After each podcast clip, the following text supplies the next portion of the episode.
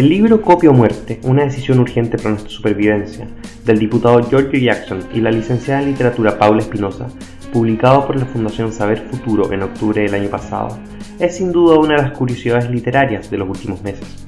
Ensayo político con toques de ciencia, reflexión, historia, ironía y técnica, se conjuga en esta entrega que con una mirada fresca y dinámica invita al lector a recorrer los laberintos de las formas de producción del conocimiento en el mundo actual. Lo primero que llama la atención de la obra es su título. ¿A qué se refieren los autores con esta dicotomía entre copiar o morir? ¿Copiar qué exactamente? El libro busca posicionar en la discusión pública una reflexión clara. Copiar no es el peor de los círculos del infierno.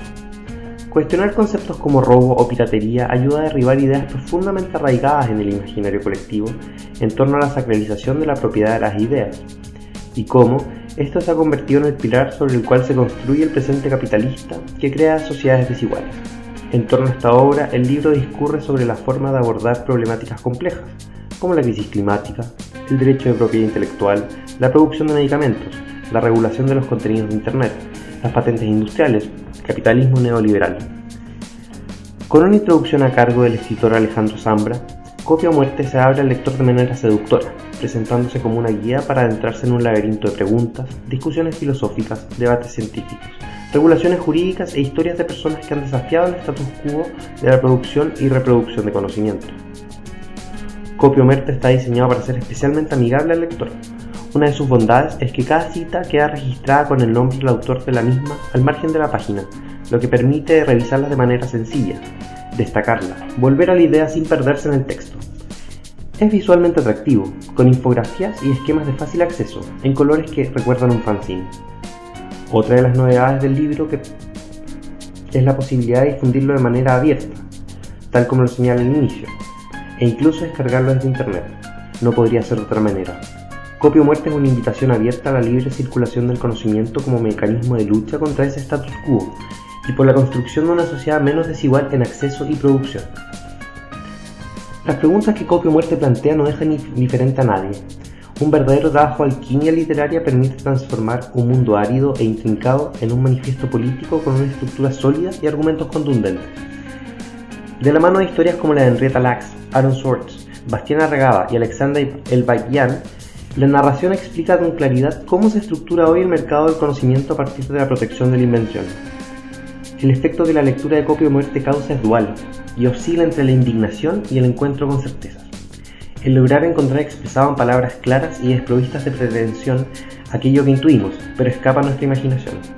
Es tiempo de tomar posición frente a las contradicciones que la vida moderna plantea y aprender de las mismas, para lograr gobernarnos a nosotros mismos o sucumbir, tal como advertía el presidente Pepe Mujica hace ya siete años.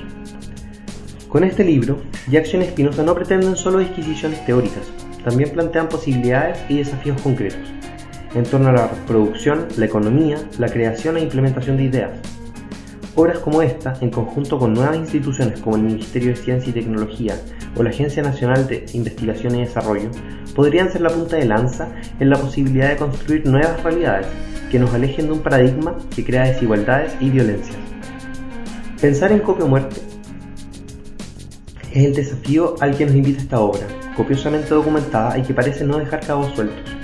Citando a la anarquista Emma Goldman, famosa por su frase, si no puedo bailar, tu revolución no me interesa, los autores sentencian, si no puedo copiar, tu revolución no me interesa. Estos son tiempos sin duda revolucionarios, en que es necesario dar un paso atrás y mirar el devenir de las sociedades dejando de lado lo que por décadas se nos ha presentado como un estado invariable de cosas.